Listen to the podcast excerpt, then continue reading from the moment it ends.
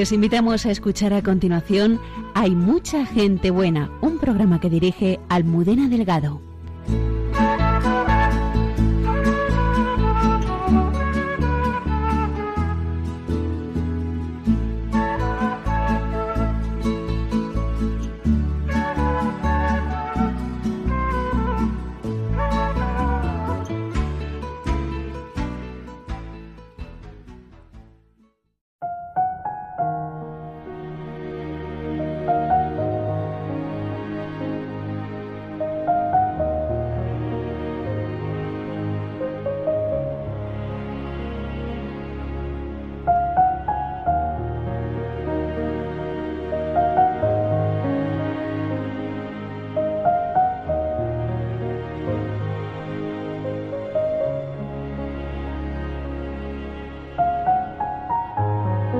Beata Guadalupe Ortiz de Landazuri, química y profesora, supo vivir unida a Cristo momentos dolorosos de su vida, como el fusilamiento de su padre o su enfermedad cardíaca.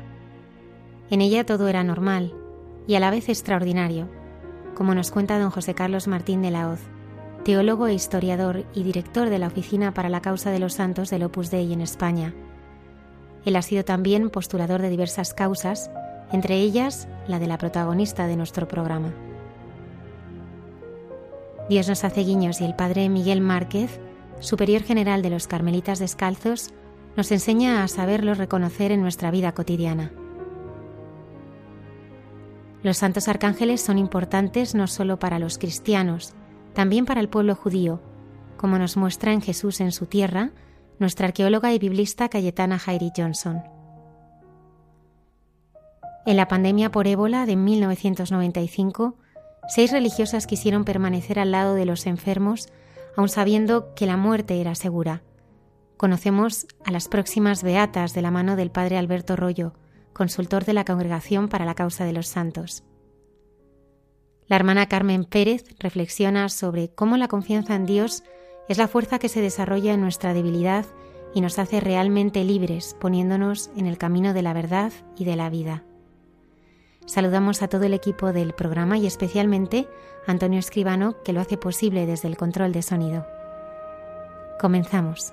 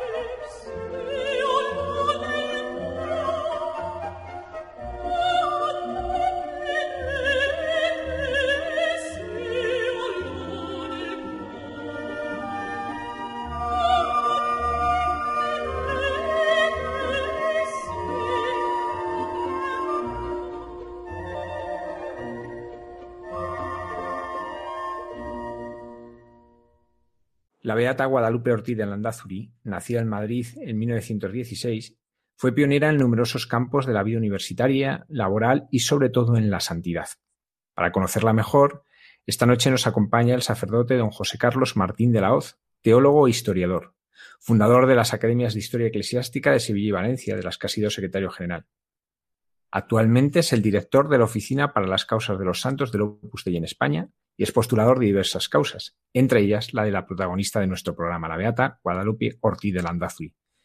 Buenas noches, don José Carlos. Muy buenas noches, encantado de estar con vosotros. Pues muchas gracias por acompañarnos. Lo que primero me gustaría introducirnos en la vida de Guadalupe. ¿Cómo fue su infancia y juventud? Guadalupe era hija de un artillero y eso quiere decir que siendo, siendo mujer, teniendo dos hermanos mayores eh, y siendo su padre artillero, pues ella desde que nació andaba desfilando eh, llevaba una vida castrense, como la de sus hermanos, la de su padre, a la vez que su madre, eh, la doña Eulogia, le iba explicando esas características lógicas normales de una mujer cristiana. De tal manera que la síntesis de una mujer lanzada, atrevida, eh, arrojada y a la vez una mujer sensible, delicada, con capacidad de entregarse a los demás, de escuchar, de estar en los detalles.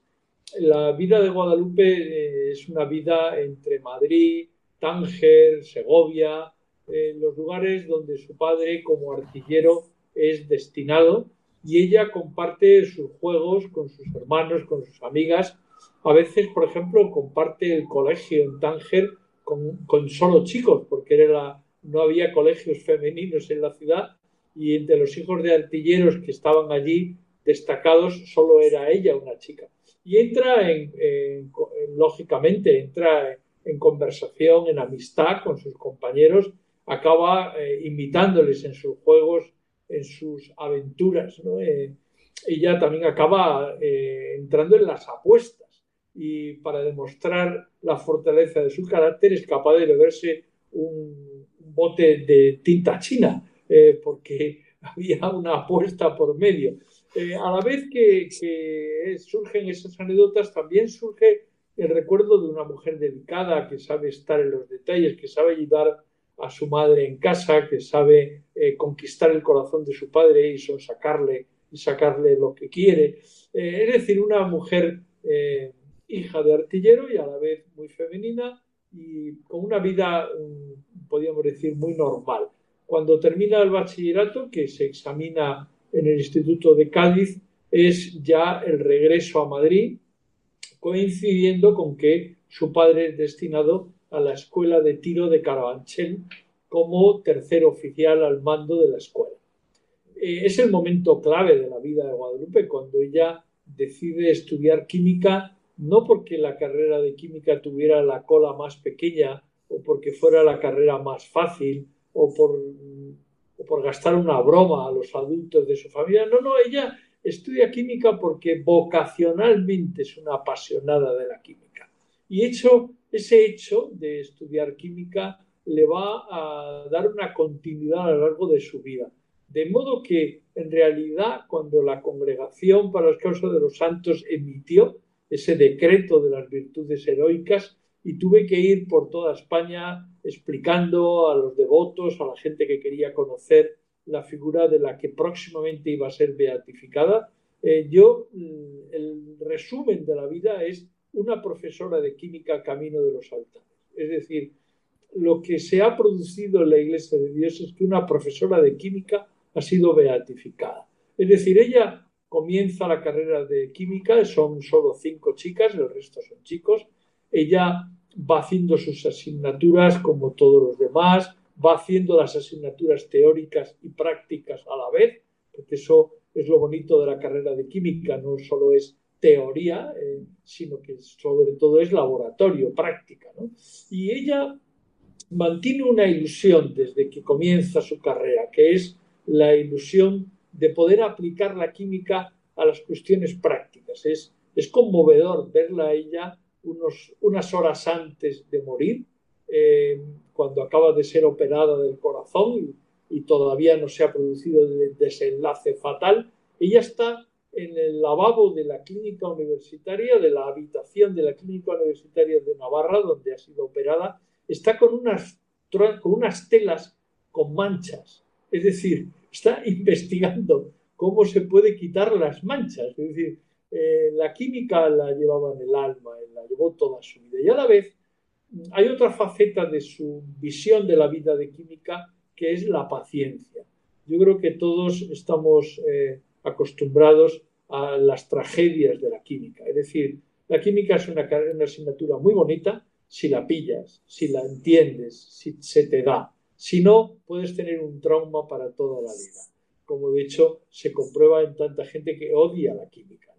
Eh, Guadalupe, eh, como profesora de química desde el momento en que empieza a estudiar la carrera de química, ya está pensando en la didáctica de la química, en cómo hacer más fácil la enseñanza. Y a la vez tiene ese rostro paciente de la profesora de química que te vuelve a explicar una vez más, porque la tendencia del ser humano es aprendérmelo de memoria y quitármelo de encima. Y ella pacientemente te hace ver que no, que hay que entender las cosas. Eso, esos elementos de la formación científica, de la formación cultural, de la formación humana, luego van a ser instrumentos de Dios para, para su vida vocacional después. Ella ha empezado ya la carrera y está ya la guerra civil en España. ¿Cómo la sufrió ella? Bueno, ella, claro, eh, eh, la guerra civil comienza en, el mes de julio, comienza en pleno lo que se llamaba el veraneo. Me recuerdo que mi padre, que era profesor de matemáticas, solía decir que él era profesor por tres motivos, julio, agosto y septiembre. Es decir, que durante muchos años en España la docencia tenía tres meses de vacaciones. Y efectivamente eh, en España en general había tres meses de vacaciones. Era una vida compasada al ritmo de los tiempos. Sabíamos disfrutar del medio ambiente, de la vida de familia, de las amistades, ¿no? como ahora que todo parece que se ha exprimido, todo parece se vive con tanta intensidad que apenas se vive. ¿no? Y en ese sentido, el 18 de julio, eh, con el calor que hace en Madrid, la guerra empieza, empieza cuando Guadalupe está con su madre veraneando en Fuenterrabía, que es donde veraneaban todos los años. Eh, es más, se ha quedado en Madrid el padre porque es el tercer jefe de la escuela de tiro y sus dos jefes superiores se han ido de vacaciones, él está al mando de la escuela de tiro. Está también en Madrid su hermano Eduardo, que es, también está en proceso de canonización y que era, era eh, médico, estaba terminando su tesis doctoral, estaba dirigiendo investigaciones en el Hospital del Rey de Madrid, que era el Hospital de Infecciosos. Es decir, la familia estaba dividida. Los que estaban trabajando, los Rodríguez, que se llamaban entonces, y los que estaban veraneando, que era la madre y la hija. El otro hijo estaba en San Fernando, Cádiz, era ingeniero eh, militar y estaba trabajando en los astilleros de la Bazán en San Fernando, Cádiz. La guerra comienza, eh, el padre de Guadalupe eh, decide cerrar la escuela de tiro a cal y canto. No se decanta ni por los insurrectos ni por la república. Lo que hace es mantener el orden cierra la escuela, que por otra parte los alumnos estaban de vacaciones eh, y por tanto nadie entra ni sale de la escuela de tiro, están todos acuartelados. Al cabo de unos días esa actitud, ese comportamiento que él toma de acuerdo con los demás oficiales a, su cargo, eh, es denunciada ante las autoridades de la República como una actitud eh, débil ante el régimen, como como si faltara eh, arrojo o valentía para defender la República en momentos de dificultad. Eh, aquello terminó en un proceso de guerra y el proceso de guerra culmina con una sentencia de muerte.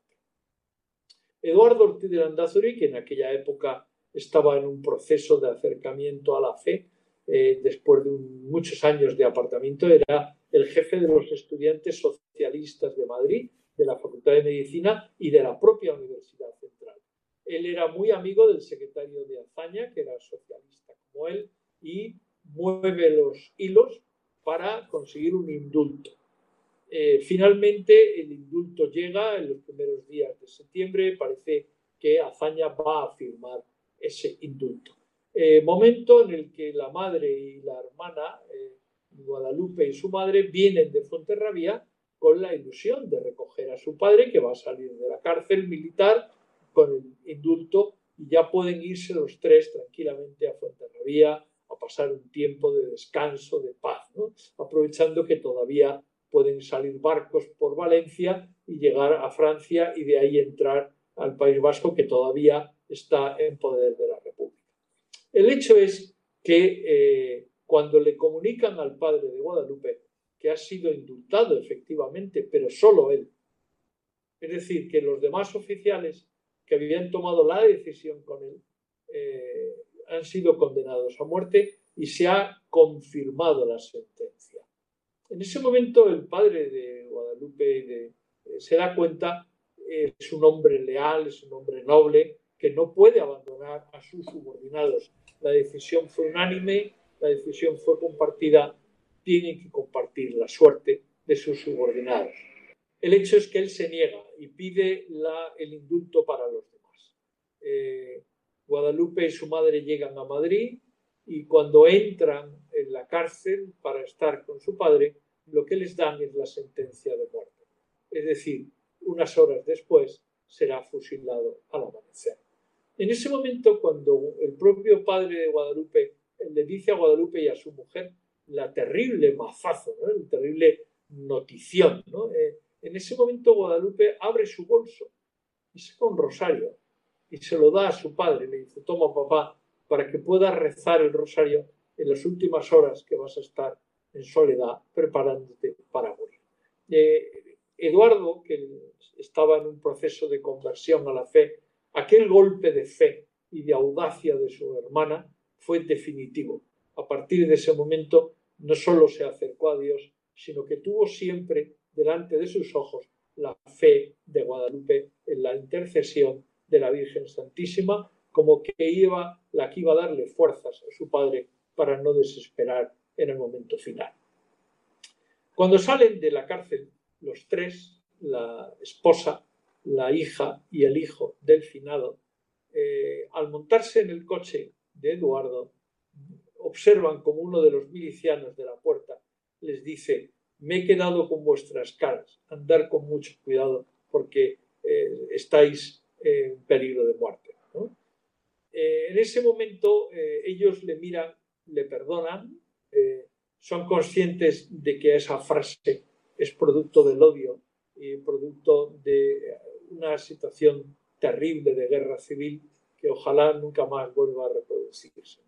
Eh, ellos es una familia unida, es una familia que perdona y sobre el perdón pudieron construir después una vida de fe que les ha llevado tanto a Eduardo como a su hermana Guadalupe a estar en proceso de canonización. Uno ya es beato y el otro es siervo de Dios. ¿Cómo pudo continuar Guadalupe sus estudios en medio de toda esa situación?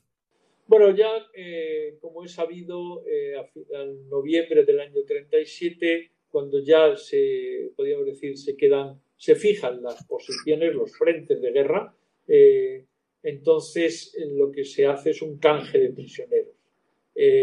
Guadalupe y su madre salen por la frontera de Valencia, van a, Francia, de Francia entran ya porque ya se ha abierto la frontera del País Vasco y se van a vivir a Valladolid donde tienen familia y ahí permanecerán hasta el final de la contienda. Eduardo queda en Madrid, queda en el hospital de infecciosos, al mando del hospital, porque han ido falleciendo todos los que tenía por encima, y él que estaba haciendo la tesis acaba siendo el director del hospital. Él guarda a un montón de religiosos en su casa, los esconde, los salva la vida. Eh, hay muchas acciones que nos llevaría mucho tiempo contar. El hecho es que cuando termina la guerra y se reúnen de nuevo en Madrid, mm, la familia Ortiz de Landázuri es como tantas familias españolas que lo que hicieron fue olvidarse de la situación política, perdonar, olvidar el pasado, echarse el país a las espaldas y reconstruir el tejido social, el tejido económico, el tejido eh, científico, el tejido sanitario, el tejido educativo, eh, vivieron al margen de la política. ellos lo que hicieron fue vivir su fe en plenitud, pensar en el bien común y pensar en reconstruir. Por eso pudo después llegar la democracia, porque durante muchos años una gran parte de la población supo perdonar, supo olvidar, supo confiar. Eh, es bonito que sobre esa base Dios eh, pudo trabajar y de hecho en los años 40 hay muchas vocaciones sacerdotales al estado religioso y muchas vocaciones laicales eh, que ahora estamos vislumbrando cuando se están haciendo los procesos de martirio de tantos jóvenes de acción católica o de tantos padres y madres de familia que entregaron su vida porque no quisieron apostatar, lo que se comprueba es que hay una continuidad entre ese pueblo de mártires con ese pueblo de confesores de la fe que sacaron el país adelante.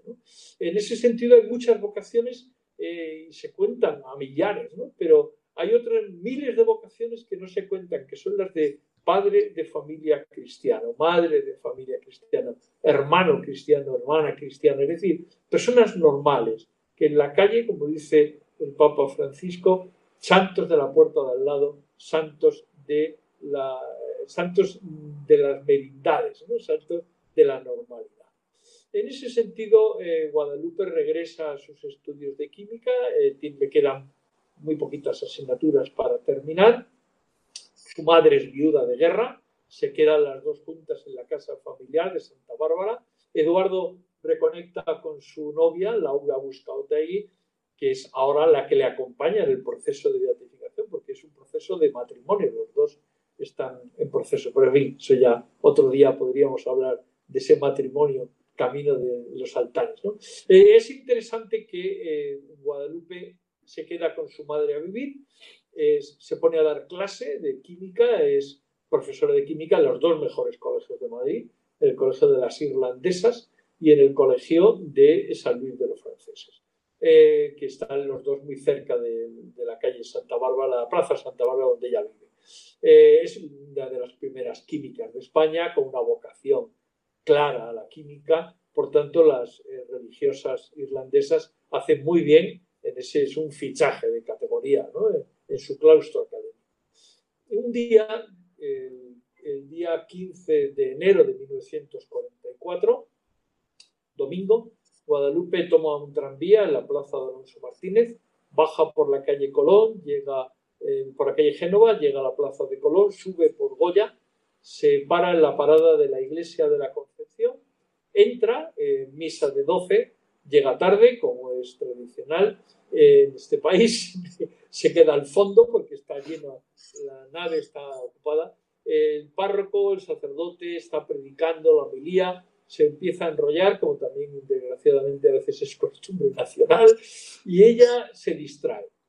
Eh, se imagina a sí misma vestida de novia eh, subiendo las escaleras del presbiterio de la iglesia de la Concepción. En ese momento oye una voz fuerte en su alma, un golpe en el alma. No, para ti tengo otra cosa. Guadalupe no, no era una mujer muy piadosa, ella rezaba el rosario con su madre eh, por la noche, iba a misa los domingos, tenía un novio catalán, muy perfeccionista, no porque fuera catalán, sino porque era muy perfeccionista. Y bueno, una chica normal. Eh, ella era una mujer poco piadosa, pero era una mujer honrada. Por eso cuando termina la misa y sale golpeada, choqueada de, de esa gracia que ha recibido en su alma, cruza la calle y coge el tranvía en dirección contraria hacia la plaza Alonso Martínez. Al entrar en el tranvía, descubre allí en el pescante del tranvía a un viejo amigo de la infancia, eh, también hijo de artillero como ella, eh, Jesús Serrano de Pablo se llama. Eh, habían estudiado juntos en Segovia, en el Colegio de la Emulación, habían jugado juntos en el Parque del Oeste. Hacía tiempo que no se veían antes de la guerra, no se veían, se saludan con gran afecto y enseguida Guadalupe interrumpe los, es una mujer impulsiva, muy valiente, muy lanzada, interrumpe la conversación. Oye Jesús, ¿tú conoces un cura? Porque yo necesito hablar con un cura. Y Jesús, que acababa de pedir la admisión como numerario del Opus Dei unos días atrás, es una casualidad como otra cualquiera, que en un tranvía de Madrid vaya un numerario del Opus Dei y pues, se encuentra con aquella amiga de la infancia. Y claro, cuando él le, pide si conoce un cura, se sonríe como diciendo, bueno, le da una tarjeta de visitas donde apunta José María Escribá y le da el teléfono del fundador del Opus Dei. El día 25 de enero de 1944, eh, Guadalupe entra en el primer centro de mujeres del Opus Dei, en la calle Jorge Manrique de Madrid, al lado del Instituto Ramiro de Maestro, en un pequeño chalecito que se conserva tal cual. Entra en la sala de visitas y eh, ahí espera unos minutos a que San José María venga a charlar con ella y se queda mirando una imagen de la Virgen de Guadalupe que hay colgada en la pared ella se llama Guadalupe porque había nacido el 12 de diciembre. Eh, se llama Guadalupe porque su madre era muy devota de la Virgen de Guadalupe. Había sido bautizada en la parroquia de San Ildefonso de Madrid, donde hay una capilla dedicada a la Virgen de Guadalupe. Ella está pensando todo eso, como diciendo, aquí hay, aquí hay mucha gracia de Dios, aquí hay mucho, muchas casualidades divinas. Y en ese momento entra San José María en la habitación y ya se gira y le dice, Padre, creo que tengo vocación. Eh, San José María se sonríe y dice, bueno, no vayamos tan deprisa, ¿no? Tengo que conocerte, tienes que conocer bien el espíritu de Opus Dei, tienes que eh, situarte primero, ¿no? Eh, y efectivamente, el 19 de marzo, ella escribe en su agenda, ¿no? pedí la admisión en el Opus Dei. Se lo dije a mamá. Doña Eulogia no estaba de acuerdo con la decisión de su hija, y pocos días después pide audiencia también a San José María y tienen una conversación muy graciosa en la que aquella mujer le dice, mire, las reglas del juego son que yo soy viuda de guerra. Por tanto, Guadalupe como hija, como mujer, pues es la costumbre, la tradición, tiene que quedarse conmigo toda la vida, eh, tiene que cuidarme, ¿no? Eh, y en ese momento San José María le mira y le dice, eh, ¿y qué vamos a hacer? Porque la niña está empeñada. Claro, la niña tiene 27 años, no es una criatura, ¿no? Eh, la madre se queda desconcertada y dice, entonces, ¿no me piensa usted apoyar? Y le dice, hombre, yo lo que sí os aconsejo es que os vayáis las dos, ya que no podéis ir a Guadalupe, México, podéis ir a Guadalupe, Cáceres. Y allí, a los pies de la Virgen, pues pedirle que ella os ilumine sobre qué hemos de hacer. Efectivamente, eh, Guadalupe y su madre van a finales de abril a Guadalupe Cáceres, vuelven, y cuando vuelven, Eduardo Ortiz de Landázuri y su mujer Laura, que acababan de casarse, que tenían, eh, habían instalado su casa en la calle Viriato, se trasladan a Santa Bárbara con la, con la abuela, con doña Eulogia, y la casa de Viriato queda como consulta médica de Eduardo. En ese sentido, eh, Guadalupe siempre agradecerá a su hermano y a su cuñada que se hicieran cargo de su madre. Eh, es bonito que al cabo de los años, eh, Guadalupe le pasa como a tantas mujeres, que tiene que conciliar su vocación, su familia, su trabajo, su madre, porque efectivamente al cabo del tiempo, pues Laura busca Otaegui, habla con su cuñada, y tienen una pelea típica de cuñadas, donde le dice, mira, eh, yo tengo siete hijos, uno de ellos está muy enfermo, eh, yo no puedo más, llévate a tu madre. Eh, y Guadalupe le dice, pues tienes toda la razón, se lleva a su madre, la pone a vivir de nuevo en Santa Bárbara, en Madrid, ella acaba de sacar la cátedra de instituto en el Instituto de Santa Engracia de Madrid, el mismo sitio donde está ahora, y ella monta un triángulo de tal modo que se levanta por la mañana, ella es directora de un centro de Opus de la calle Lista, está con sus hermanas en la oración, en misa, desayuna con ellas, toma un taxi, porque ya en ese momento su corazón ya no tiene fuerza, va a la calle Santa Bárbara, levanta a su madre, le da a desayunar, la deja con una persona que la acompaña, ella sube la calle Santa Engracia, al lado del patronato de enfermos, enfrente está el Instituto Santa Engracia. Ella entra, entra en su despacho, mira por la ventana y ve patronato de enfermos. Y en ese momento se sienta, saca una cuartilla del bolso y le escribe una carta a San José María que le dice, queridísimo padre, acabo de tomar posesión de mi cátedra de física y química en el Instituto Santa Engracia y cuando miro por la ventana veo el patronato de enfermos donde usted trabajó en los primeros años al llegar a Madrid y siempre decía usted que López de había nacido entre los enfermos y los pobres de Madrid porque usted había sacado adelante como capellán el patronato de enfermos. Por eso al verlo, el edificio parece que le estoy viendo a usted entrar en la casa. Le quiere y le pide la bendición su hija Guadalupe. Es decir, Guadalupe concilia como tantas mujeres. Eh, eh, es en ese sentido un modelo de una mujer normal, trabajadora, que cuida de sus hermanas, que cuida de sus amigas y a la vez que ayuda en las necesidades de la familia. Es decir, que la vida de Guadalupe es una vida eh, corriente, es una vida normal, de profesora, de persona entregada a los demás, de persona que fundamenta su vida en la vida del espíritu, en la vida de oración, pero a la vez con ese tinte de normalidad que la caracterizará toda su vida. Don José Carlos, un momento importante en la vida de Guadalupe es cuando va a México. Eh, ¿Qué supuso para ella esa experiencia en tierras americanas? Guadalupe era perfectamente consciente de ser una pionera desde el momento en que eran muy poquitas mujeres en el Opus Dei cuando ella pidió la admisión. Es perfectamente consciente de por qué Dios ha esperado a llamarla a ese momento, por qué evidentemente Dios necesita un grupo de mujeres valientes que abran camino, eh, caminos que estaban cerrados. Por ejemplo, Guadalupe es la primera directora de la primera residencia de estudiantes que el Opus Dei pone en el mundo entero para mujeres. Y debe ser de las primerísimas que se ponen en todo el mundo, no, no solo en el Opus Dei, sino en todas las instituciones, porque colegios mayores universitarios había, pero residencias femeninas había muy pocas. Guadalupe eh, pone en marcha la primera residencia, eh, pone, es la primera que parte a lugares tan lejanos como a México para llevar el espíritu del Opus Dei. ¿no?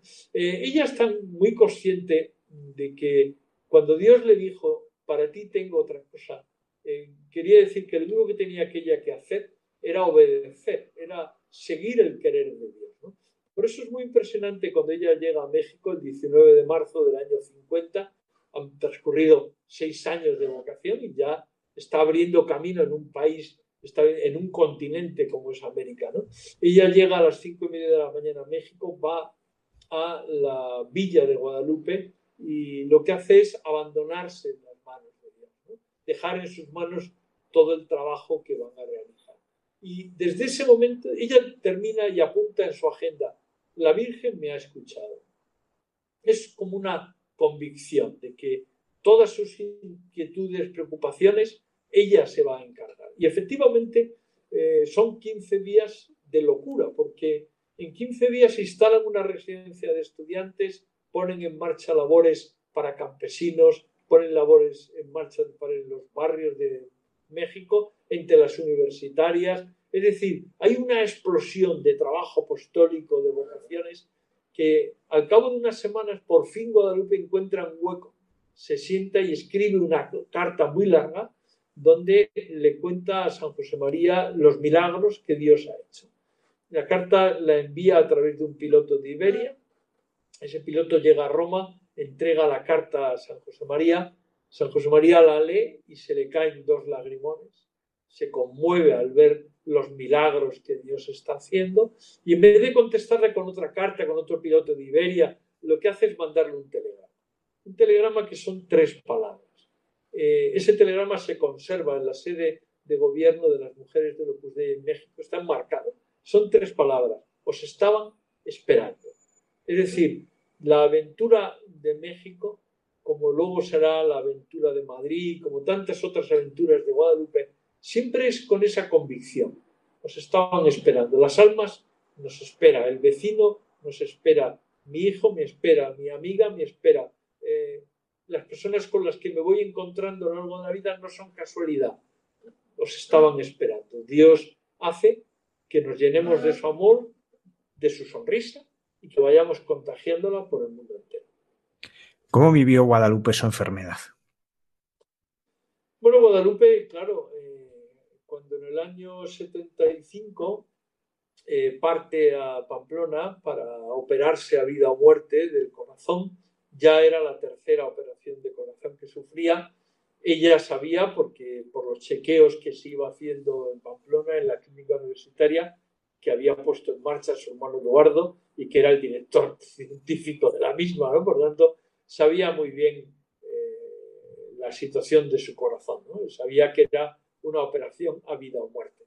Ella se marcha a Pamplona después de haber dejado las actas firmadas, ha terminado los exámenes del Instituto Santa Gracia, eh, ha dejado las asignaturas, los exámenes para septiembre, porque alguna todavía no ha conseguido dominar la química, eh, se marcha, podría decir, con los deberes hechos. Eh, hay muchas compañeras de claustro, muchas alumnas, que son muy conscientes de que Guadalupe puede no volver, porque es una operación muy delicada. Ella le quita importancia, le quita hierro, pero es perfectamente consciente. De hecho, eh, escribe el día anterior a la operación. Eh, puedo despertarme en el, del quirófano y estar en la presencia de Dios, lo cual querría decir que he terminado el curso de mi vida terrestre, o puedo abrir los ojos y encontrarme con una enfermera, con alguien del equipo sanitario, lo cual quiere decir que todavía hay que seguir aquí una temporada más. ella entra en el quirófano con la tranquilidad de que está en las manos de Dios y que... Y efectivamente la operación es un éxito. Ella puede bajar andando desde la clínica universitaria al campus de la universidad, visitar la ermita de la Virgen del Amor Hermoso. Hacía muchos años que no podía dar un paseo eh, tan largo como ese. Eh, su corazón funciona, puede subir escaleras, eh, está recuperándose muy bien en los primeros días, va al ritmo que van marcando los médicos. Ya digo que hace incluso sus experimentos de química en el lavabo, pero eh, desgraciadamente la medicina de aquel tiempo jugaba a veces malas pasadas. Hay un punto de los muchos puntos que le han puesto, uno de esos puntos interiores que se salta. Y en unas horas pasa de, de una esperanza de vida cierta eh, a, la muerte. Eh, cuando ella está en trance de muerte, avisan al capellán. El capellán en ese momento de guardia es un sacerdote mexicano que está haciendo su tesis doctoral en teología en la Universidad de Navarra y está echando unas horas como capellán para ganarse la vida y acude, eh, acude a la UBI a atender a Guadalupe. Ella, él es perfectamente consciente de que quien ha empezado el Opus Dei en México es Guadalupe, por eso cuando Guadalupe abre los ojos y ve un rostro con facciones mexicanas, sonríe. Y este sacerdote, el padre Becerro, eh, le dice en nombre de todo México, gracias, Guadalupe. Gracias por lo que hiciste por nosotros. Y ella contesta, no, las gracias las tengo que dar yo. Y en ese momento se murió. Eh, así de sencillo. Murió como había vivido, dando gracias a Dios y dando gracias a los Usted en el proceso ha tenido la oportunidad de entrevistar a muchos testigos que la conocieron, que la trataron. Eh, en pocas palabras, ¿cómo, qué, es lo que más calaba de ella en las personas? Bueno, yo creo que el resumen mejor de, del temperamento, del carácter, de las virtudes heroicas de Guadalupe la hizo la Congregación para las Causas de los Santos en ese decreto magnífico, que es el decreto de Venerable, donde se resume los rasgos de la santidad de Guadalupe que puede leerse en la página web del Opus Dei, donde en el apartado de Guadalupe está la documentación. También puede verse en la página web de la congregación, en el nombre de Guadalupe, ahí viene el decreto. Eh, la palabra clave que utiliza el decreto es alegría, el buen humor. Guadalupe era una mujer mm, que pasaba del género trágico al cómico, a ella le gustaba la risa contagiosa, la carcajada. Era una mujer que procuraba estar siempre de buen humor, aunque el corazón no le siguiera. Eh, pero ella pasaba de las cosas eh, más pequeñas a las más grandes con, su sonrisa. De hecho, cuando ella llegó a México le hicieron un corrido mexicano que decía eso. La sonrisa de Guadalupe es más peligrosa que una rara enfermedad, ¿no? Es decir, más contagiosa que una rara enfermedad, ¿no? Es decir, eh, donde estaba Guadalupe había buen humor, había buen ánimo.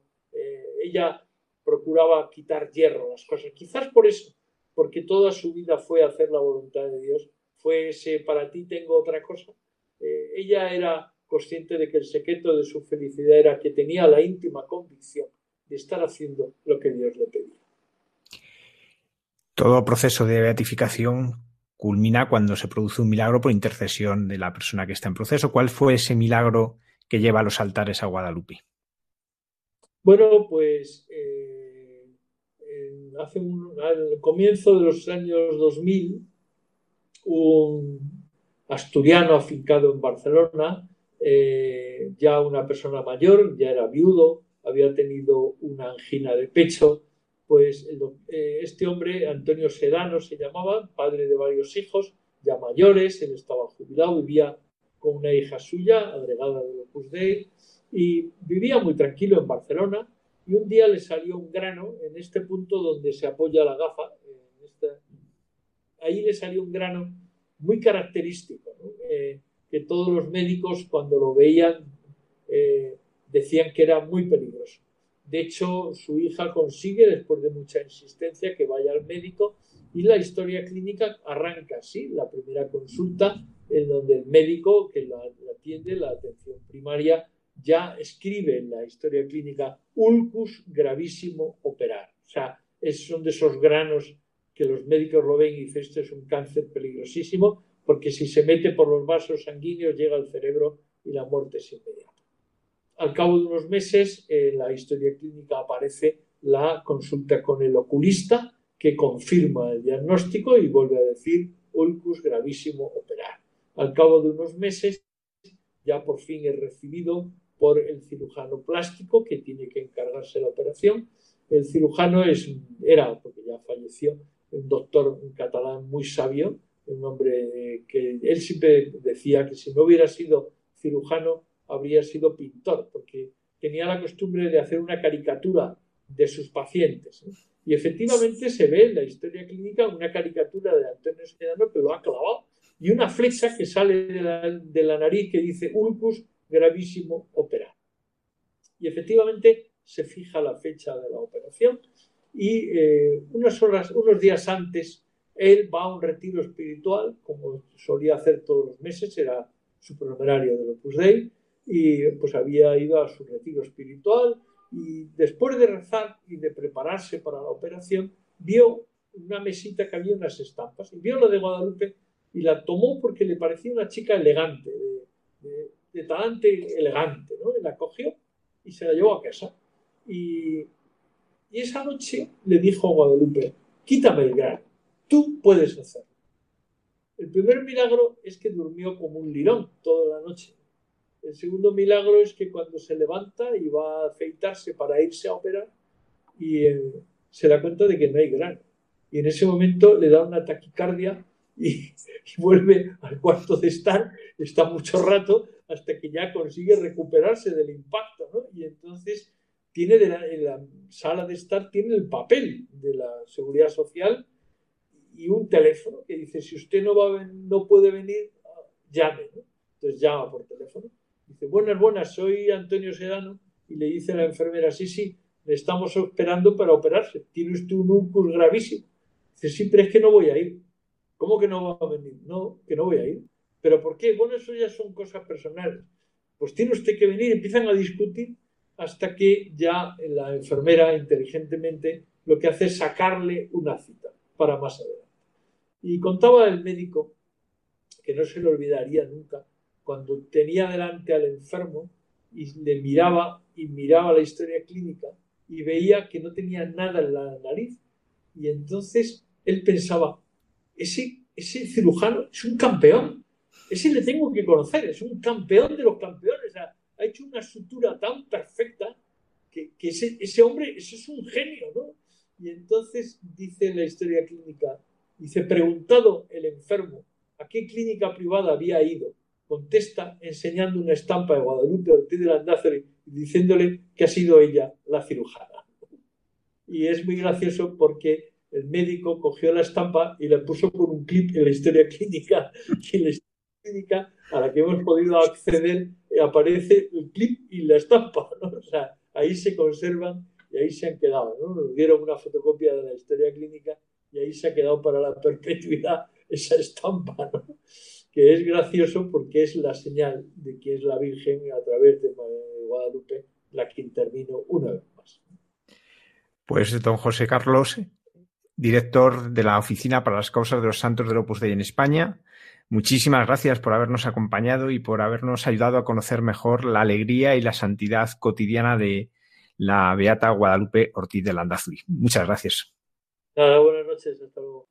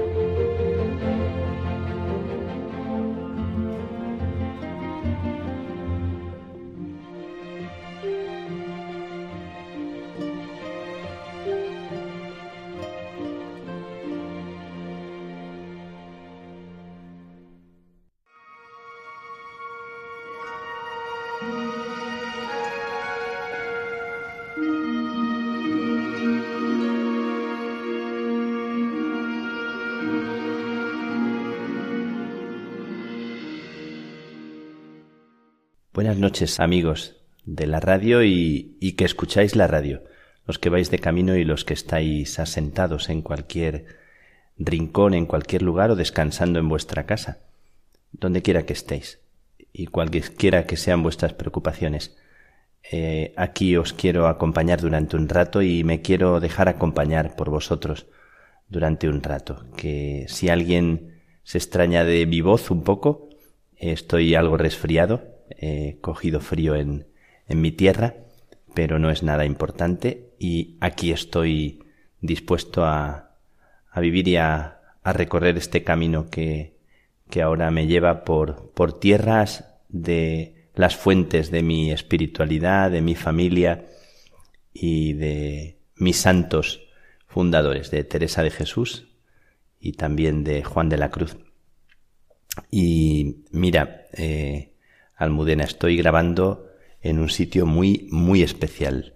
Estoy haciendo el programa de noche, es ya muy tarde en la noche, y estoy en la capilla natal de Santa Teresa. Estoy en, en un rinconcito que me, que me gusta especialmente. Me, me, siento muy bien, me siento muy a gusto estando aquí en, en esta capilla donde se dice que nació Santa Teresa. Eh, más o menos en este lugar era donde estaba la alcoba de la familia de, de la Santa de los Padres y en torno a este rincón de la iglesia de la Santa aquí en Ávila. Pues en este lugar me vengo a refugiar casi siempre cuando necesito pedirle de una forma especial ayuda a la Santa y siempre me ha confortado mucho estar aquí en, en este lugar y, y pedirle a la Santa que, que se haga presente, que me contagie, que me, que me transmita un poco de su pasión, de su confianza, como ella tuvo tantas veces inquietud y se sintió también mujer y ruin, decía ella, y se sentía frágil y en muchos momentos experimentaba, aparte de la enfermedad, también la inquietud y, y el temblor y el temor aunque nada de eso le paralizaba, pero siempre pedía y suplicaba fuerza al Señor con esa gracia con que lo hacía tan humana, tan, tan de la tierra y a la vez tan dejándose enamorar por Jesús. Pues aquí estoy en esta noche, he estado compartiendo con los frailes, con mis hermanos, ha sido muy, muy bonito estar con la comunidad de los hermanos abajo en, en el CITES, que es un centro que tenemos de estudios, eh, de hermanos y hermanas que, que trabajan con una calidad muy, muy dedicada y muy entusiasta a difundir la espiritualidad. He estado con ellos eh, dos horas compartiendo, charlando. Y ahora aquí, en la casa natal de la Santa, con la otra comunidad de hermanos, compartiendo la cena y compartiendo eh, la conversación y un ratito de sobremesa muy, muy agradable, muy apetecible. Y ahora que todos se han retirado y se han ido ya, cada uno a su rincón, me he venido yo también a este rincón para estar con la santa, para estar con el Señor que enamoró a la santa. Y aquí desde este lugar de silencio ahora mismo sobrecogedor, en la noche un silencio realmente que invita al recogimiento. Estoy aquí poniendo delante de la Santa mi vida y pidiéndole que, que me regale lo que ella quiera para este momento. Me sale siempre mucho una oración que hacemos en el Carmelo, que hacemos los carmelitas, que es mira desde el cielo, Santa Madre Teresa, mira desde el cielo a esta tu familia y cuida de ella con amor. Corona la obra que un día emprendiste en la tierra. Es una oración que hacemos para el Carmelo, para la familia del Carmelo, pero que vale para cualquier familia. Y le pido a la Santa que, que nos enseñe el camino, que como ella fue exploradora y aventurera, que nos haga a nosotros aventureros del, del verdadero camino. Eh, quisiera con vosotros también hacer un poco de silencio en esta noche. Quisiera que pudierais participar un poco de, de la emoción de este momento, cuando pisas los lugares sagrados donde sucedieron acontecimientos únicos en la historia y en la vida de los santos, parece que tocas y, te trasladas a aquel momento que, que vivió este lugar. Y ahora sintiendo el hecho único, irrepetible del nacimiento de la santa, en aquel momento en el que es una criatura frágil que viene a este mundo y que nadie imagina que, que sea y se vaya a convertir en un personaje que, que dará tanto que, que hablar a la historia por su peripecia, por su aventura. Pues ahora estoy aquí y estoy recordándola porque deseo mucho poner bajo su mirada y bajo su protección a todo el Carmelo, a toda la gran familia del Carmelo y a todos los que me escucháis a esta hora, en este momento. Pedirle a aquella mujer que nos transmita lo que a mí me transmitió, me infundió cuando yo tenía unos 15 años y, y empecé a, a dejarme engolosinar, como ella decía, por, por la historia que ella había vivido, por la aventura que ella vivió. Y sobre todo una de las cosas que más me conmovió siempre fue, fue su amor y su pasión por Jesucristo. Me da mucha alegría hablar de esto porque creo que es el tema que centró y que supone el secreto en la vida de Teresa de Jesús, cómo se dejó mirar por Jesús y le acompañó y se dejó acompañar y ahí nació su aventura de oración y, y la fecundidad de su vida nació de, de esa amistad, de esa pasión por Jesús. En este momento de la noche me viene a la mente también un texto, porque como estoy pensando mucho en mis hermanos, en mi familia, en la necesidad que tenemos en la iglesia, en el mundo, de crear comunión, de crear amistad, de establecer relaciones que sean fecundas, que sean relaciones que sean verdaderamente creativas, en las que nos valoremos unos a otros, en las que nos ayudemos a alumbrar la verdad de unos en otros y dejar que los demás nos ayuden a alumbrar la verdad. Me, me viene mucho a la mente el capítulo 16 del libro de la vida de Santa Teresa, que es un capítulo que me gusta especialmente. En ese capítulo 16, Santa Teresa habla de algo que era muy querido para ella, para ella, que era de la amistad. Y ella cultivó la amistad y los amigos, también laicos. Y ella habla de cinco amigos. Dice los cinco que al presente nos amamos en Cristo. Había dos laicos dos sacerdotes y, y ella. Eh, un grupo muy, muy peculiar, muy interesante, porque era un grupo para compartir vida.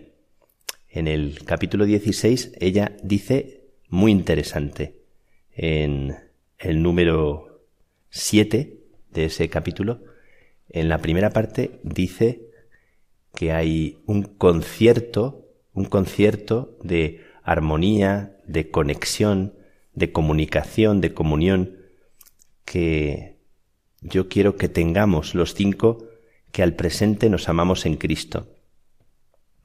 Y que como hay otros que se juntan para otras cosas, que se juntan en secreto, que se esconden para hacer sus, sus travesuras o, o para dedicarse a otro tipo de cosas, yo querría que nos juntáramos, dice ella, alguna vez para desengañar unos a otros y decir en lo que podríamos enmendarnos y contentar más a Dios, que no hay quien también se conozca así como conocen los que nos miran, si es con amor y cuidado de aprovecharnos.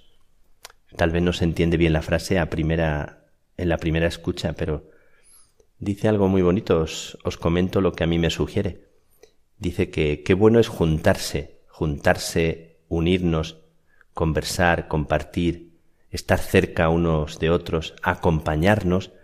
¿Con qué intención? dice la santa, que era una apasionada de la verdad, para desengañarnos. ¿Y qué quiere decir?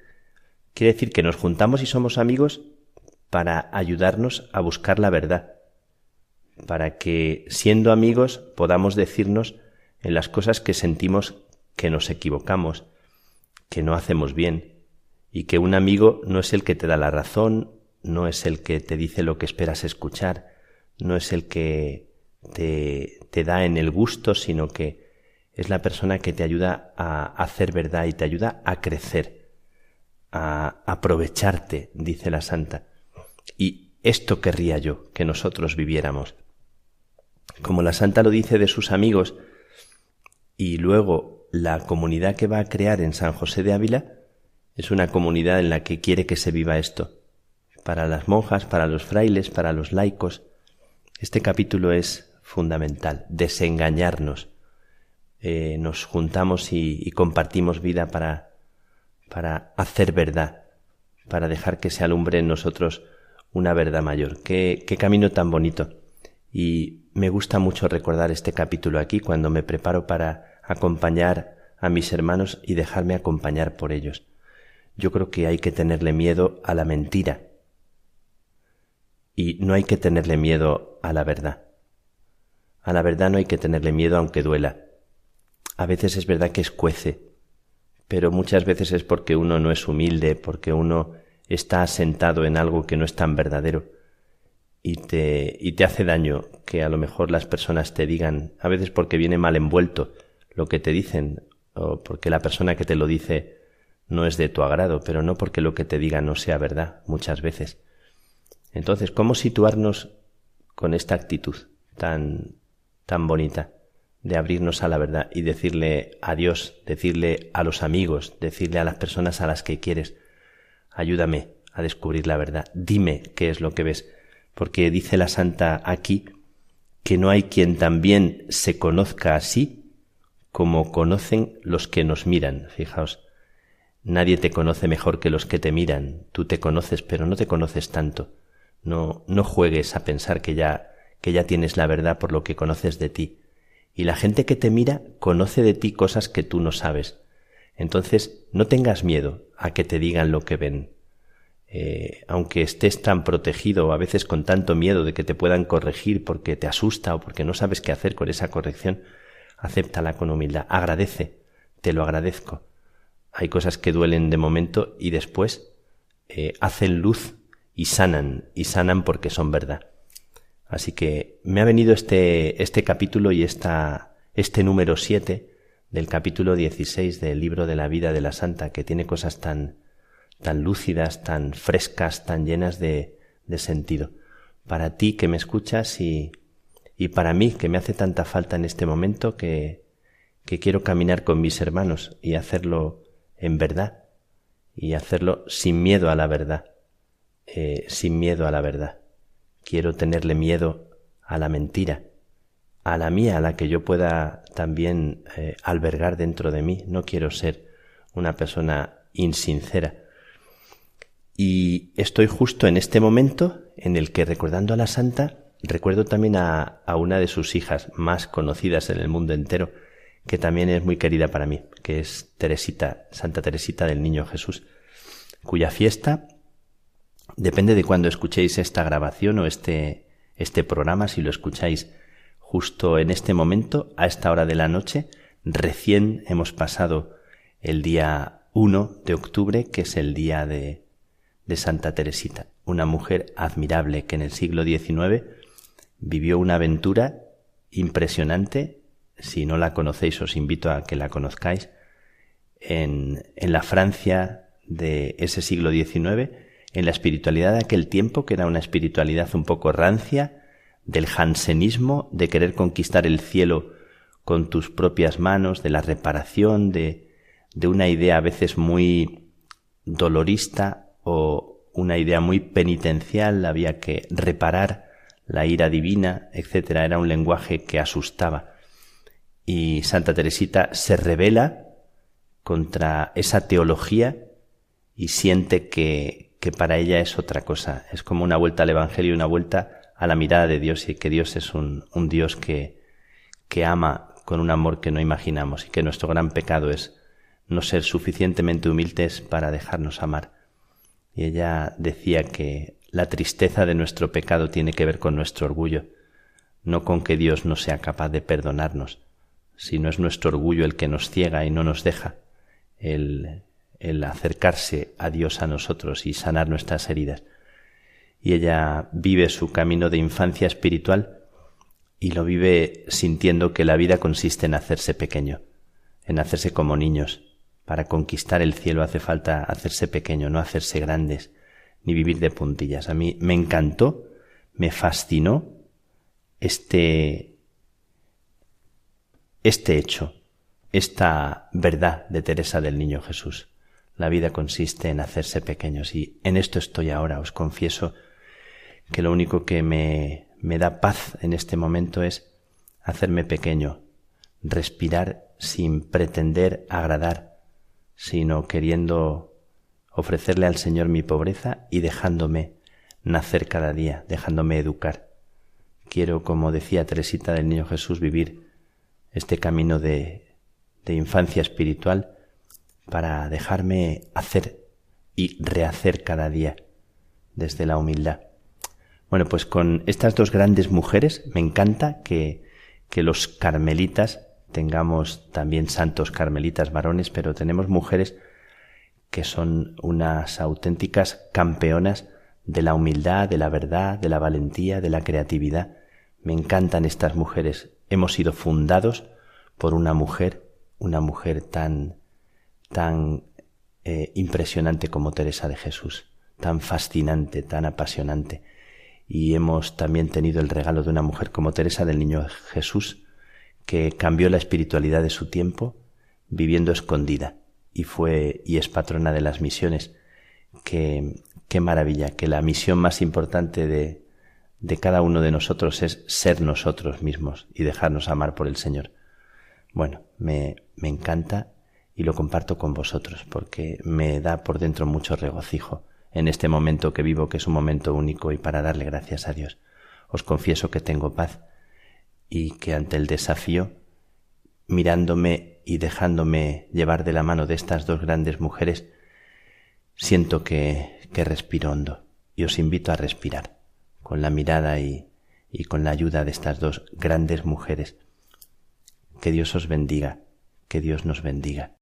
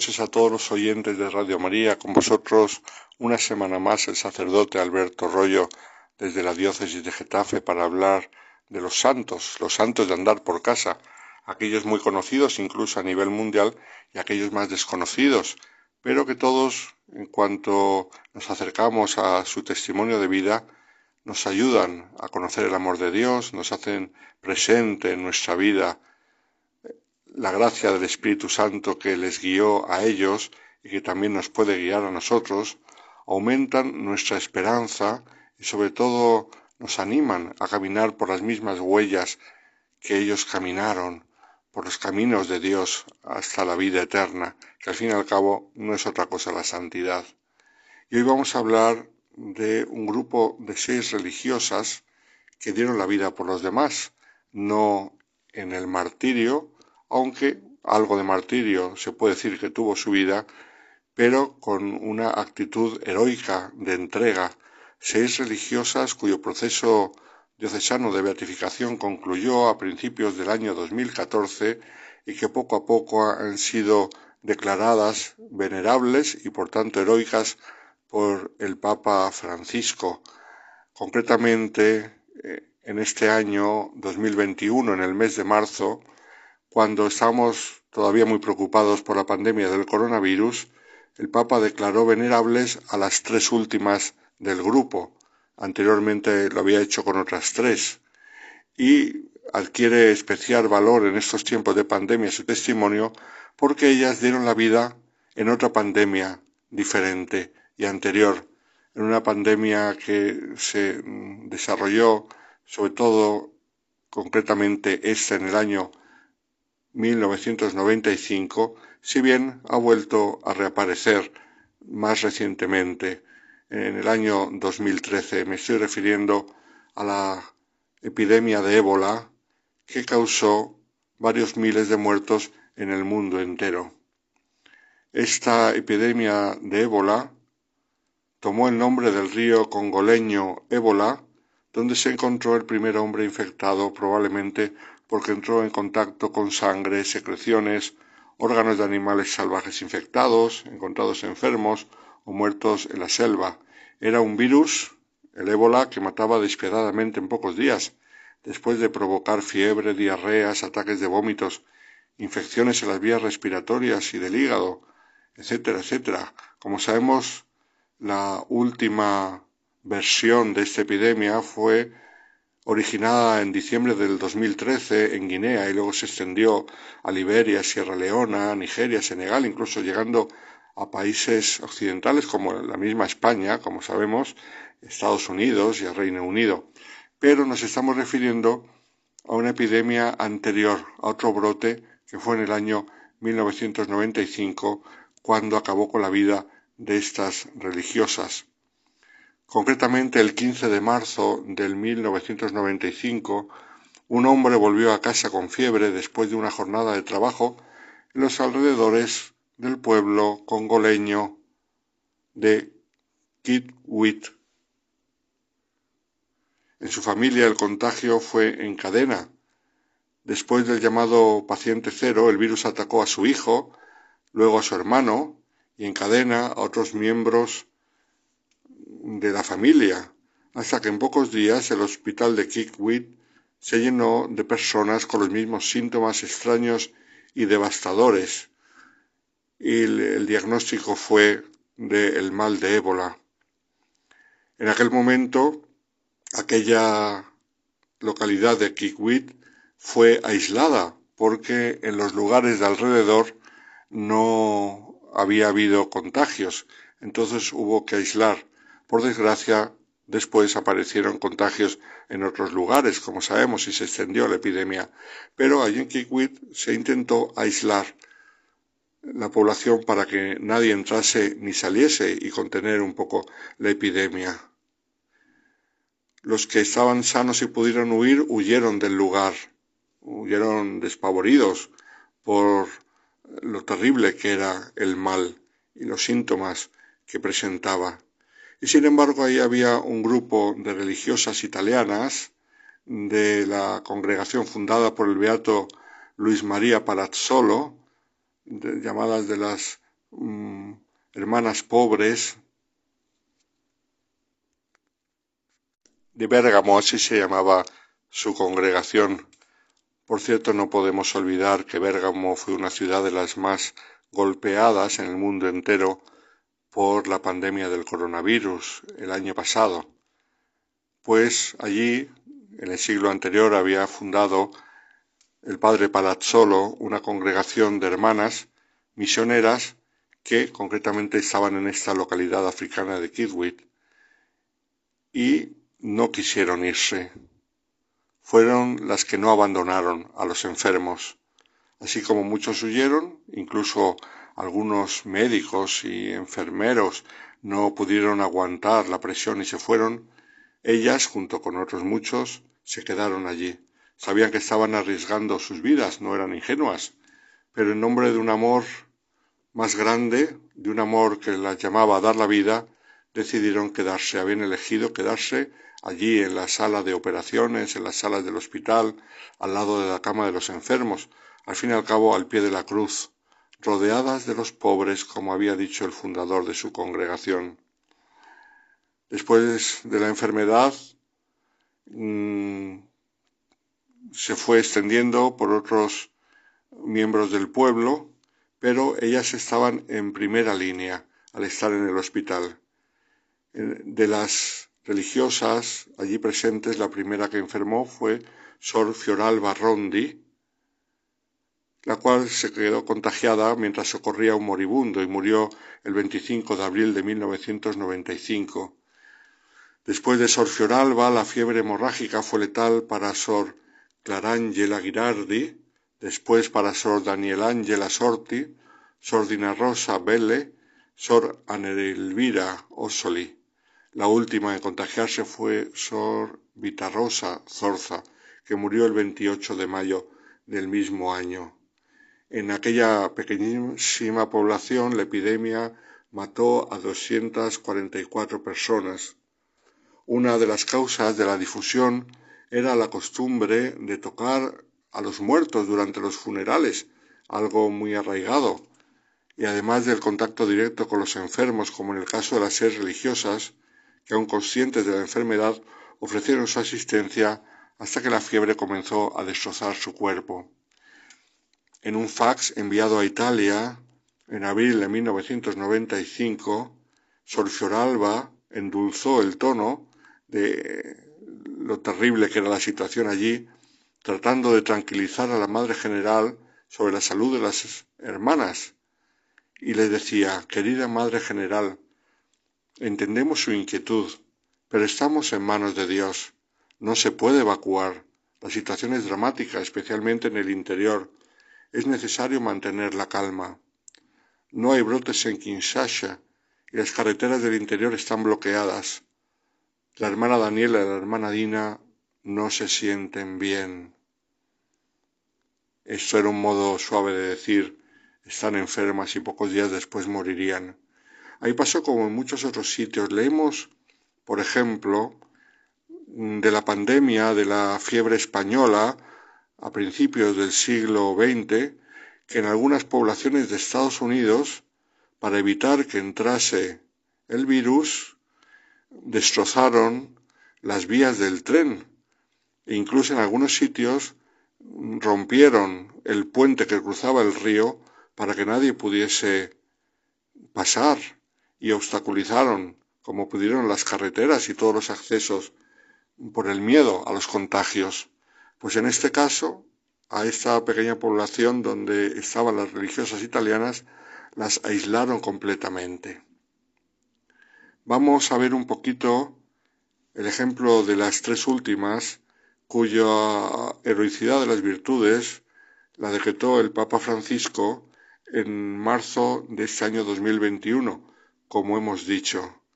Al declararlas venerables, el Papa declaraba que su vida ha sido ejemplar, una vida admirable y una vida que merece la pena ser reconocida como tal por todos los cristianos. Solamente les falta el milagro para la beatificación.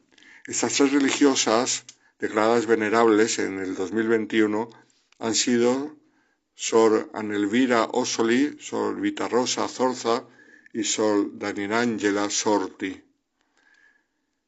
La hermana Anelvira Osoli había nacido en 1936 en una pequeña localidad italiana y en el año 1956 había hecho los votos religiosos al cumplir los 20 años en esta congregación de las Hermanas Pobres de Bérgamo.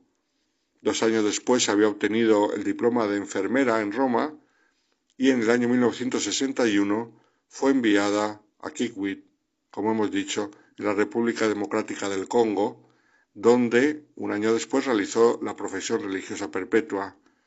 Después de superar una tuberculosis pulmonar, regresó a Italia en 1967 para especializarse en obstetricia en la Universidad de Roma. Dos años después regresó al país africano y estuvo en distintos lugares, y al final fue destinada como superiora a Kikwit.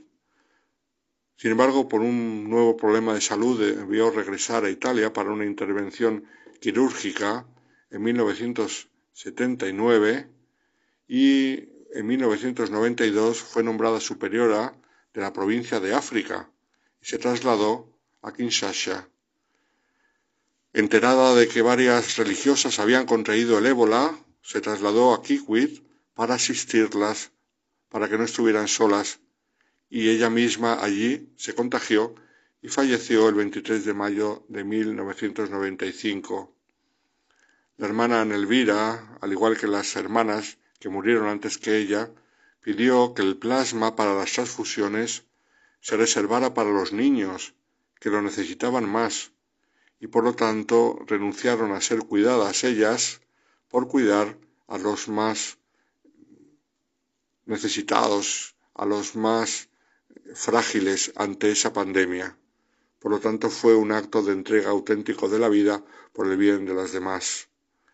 La segunda religiosa era la hermana Vitarosa Zorza, que había nacido en el año 1943 y había entrado en la congregación en el año 1966. Se diplomó como enfermera también en Milán en el año 1971 y en el año siguiente desempeñó su labor en una residencia de Bérgamo, al mismo tiempo que obtenía el certificado de habilitación para desempeñar funciones directivas de asistencia en enfermería y en asistencia geriátrica.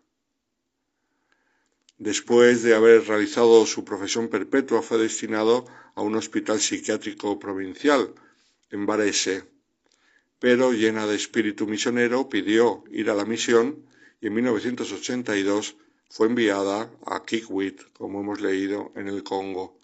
En el año 1991 eh, también estuvo en otros lugares y la explosión de la epidemia de ébola le pilló fuera de Kikwit.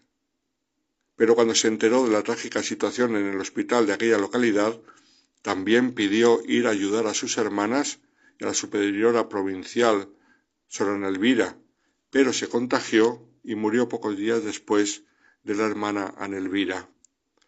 Por último, el Papa declaró heroica a la hermana Danielangela Sorti, que era un poco más joven, había nacido en el año 1947 y había hecho su profesión religiosa en el año 1968.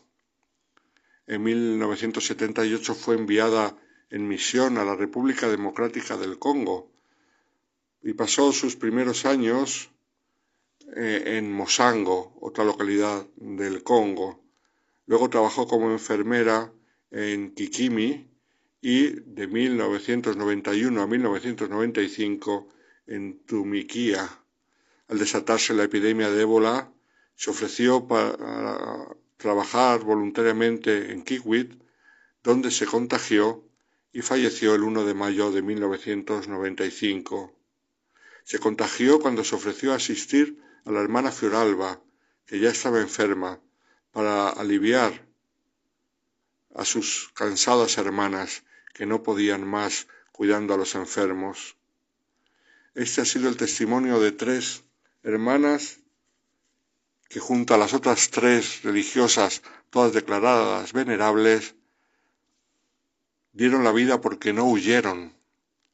No solamente sabían que se podían contagiar, sino que fueron directamente hacia el contagio por cuidar de los que más sufrían, de las hermanas ya enfermas, de los pobres de aquella localidad, de los niños, de aquellos que no tenían ninguna esperanza, y ellas, por transmitirles un poco de esperanza, fueron contagiadas y murieron. Pero su muerte nos contagia a todos esperanza, porque nos hace ver la hermosura que es dar la vida por los demás, porque nos hace ver también que este mundo es hermoso en cuanto nosotros lo hacemos hermoso haciendo el bien. Las maravillas de Dios brillan más cuando nosotros hacemos el bien.